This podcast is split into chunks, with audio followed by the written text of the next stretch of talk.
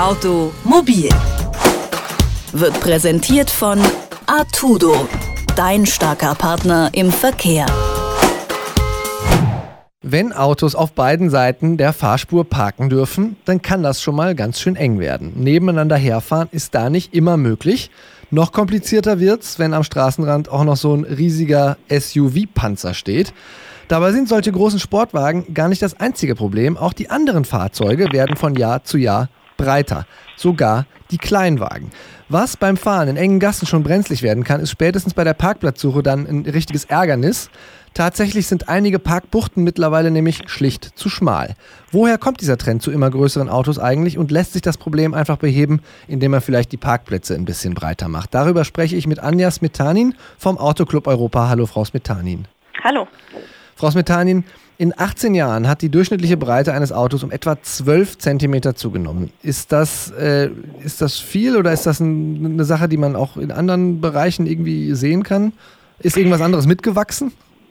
Ja, also die Fahrzeuge sind wirklich deutlich breiter geworden, sonst würden wir auch nicht darüber diskutieren. Es fällt natürlich auch umso mehr auf, umso enger die Städte werden und es immer mehr Probleme gibt, weil die großen breiten Autos einfach ähm, sehr viel Raum in der Stadt ähm, ja, nehmen und wir darüber diskutieren müssen, einfach, ist das in Ordnung so, ist das okay, wenn die Autos immer breiter werden? Oder kann man dem Trend etwas entgegensetzen? Ein Grund, warum die Fahrzeuge immer breiter werden, ist natürlich, Sie sprachen es an, der SUV-Trend, aber auch bei den kleineren Fahrzeugen ist es so, dass der Seitenaufprallschutz hinzugekommen ist, die Seitenairbags sind hinzugekommen, die Außenspiegel werden immer größer, um ein größeres Sichtfeld zu ermöglichen. Und so werden die einfach die Autos immer immer breiter. Das heißt, es hat aber auch teilweise sozusagen nicht nur Nachteile, sondern auch Sicherheitsgründe, dass die Autos breiter geworden sind. Ja, es sind Sicherheitsgründe, warum die hinzugekommen sind, bestimmte Techniken, warum die Autos breiter werden. Jetzt ist die Parkplatzsuche dadurch aber ja deutlich äh, schwieriger geworden. Ich besitze zwar kein SUV, aber durch so eine enge Straße, äh, wie zum Beispiel in dem Dorf, in dem ich groß geworden bin, möchte ich nicht unbedingt da durchfahren. Wird sich dieser Trend weiter fortsetzen?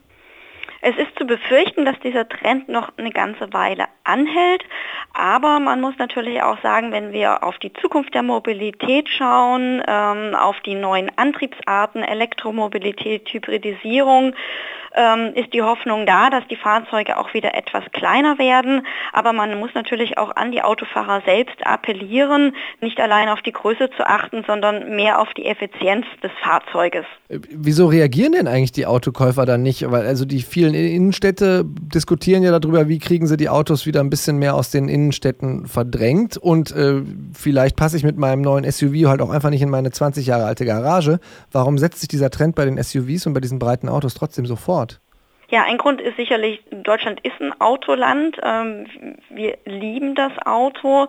Es ist natürlich auch immer, das Sicherheitsgefühl ist größer, wenn ich in einem höheren Auto sitze und das Gefühl habe, alles beobachten zu können. Das spielt sicherlich einen ähm, entscheidenden Grund mit. Und auf der anderen Seite ist es auch so, dass vielerorts in Deutschland dann einfach darüber diskutiert wird, okay, die Autos werden breiter, dann wäre das auch eine Maßnahme, wenn wir die Parkbuchten verbreiten erweitern. Oder natürlich haben wir auch das Problem genauso im Baustellenbereich auf den Straßen, weil das Baustellenmaß beträgt zwei Meter auf der linken Spur. Das ist momentan die Regel. Und wenn Sie jetzt noch einen Außenspiegel dieser breiten Autos ausklappen, dann kommen Sie meistens über die zwei Meter und dann reicht nicht mal das Baustellenmaß aus. Also hier wird dann vielerorts einfach diskutiert, die Straßen zu verbreitern oder eben die Einstellplätze auf den Parkhäusern zu verbreitern. Ähm, da muss man natürlich sagen, ja, es ist vielleicht eine Möglichkeit, mehr Parkraum oder breiteren Parkraum zu schaffen, weil es einfach nicht mehr zeitgemäß ist, das kleinere Maß anzuwenden. Aber wie gesagt, es braucht weiterhin den Appell, dass Breite nicht alles ist. Ferdinand Dudenhöfer hat letztens vorgeschlagen, dass Besitzer von großen Fahrzeugen mehr für Parkplätze zahlen sollen. Die nehmen ja auch mehr Platz weg. Was halten Sie von dem Vorschlag? Wir halten von dem Vorschlag nicht allzu viel, weil das werden dann sicherlich nicht alle Parkhäuser anwenden und dann haben sie mehr Parksuchverkehr, weil die Autobesitzer breiterer Autos dann einfach noch länger in der Stadt herumfahren, um nach günstigeren Stellplätzen zu suchen und in der Konsequenz bedeutet das wieder mehr Verkehr. Aber so einfach die Parkbuchten zu vergrößern, wirkt ja auch eher wie eine kosmetische Geschichte. Und wenn sich der Trend dann noch ein bisschen fortsetzt, wie Sie das ja auch befürchtet haben, dann ist das ja keine echte Lösung für das Problem. Wäre es nicht irgendwie sinnvoll, ohne jetzt nach Überregulation zu schreien, aber irgendwie auch die Breite von Fahrzeugen zu begrenzen, zumindest von so normalen Personenkraftwagen? Ja, also man sollte natürlich bei den Einschaltplätzen mit Augenmaß vorgehen und einfach sagen, momentan ist die gängige Breite 2,30 Meter.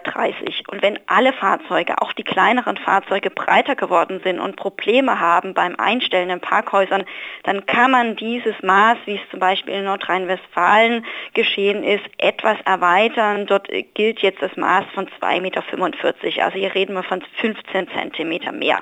Aber wir sagen ja auch nicht, es müssen jetzt unheimlich viel mehr Parkplätze geschaffen werden. Dieser Trend ähm, haben wir ganz klar in den Städten, das ist vorbei. Wir alle wissen, wenn wir Verkehrssicherheit geht vor und wir werden uns mehr multimodal fortbewegen und dann braucht es auch entsprechenden Raum für alle Verkehrsmittel und nicht allein für das Auto. Und das müssen beide Seiten begreifen. Da heißt es gegenseitige Rücksichtnahme und dann müssen auch die Autofahrer wissen, dass sie auf den Raum, den sie momentan dominant einnehmen, auch ein Stück weit verzichten müssen.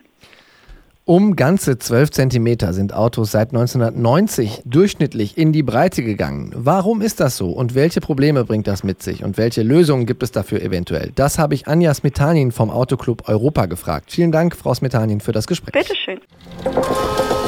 Automobil wird präsentiert von Artudo, dein starker Partner im Verkehr.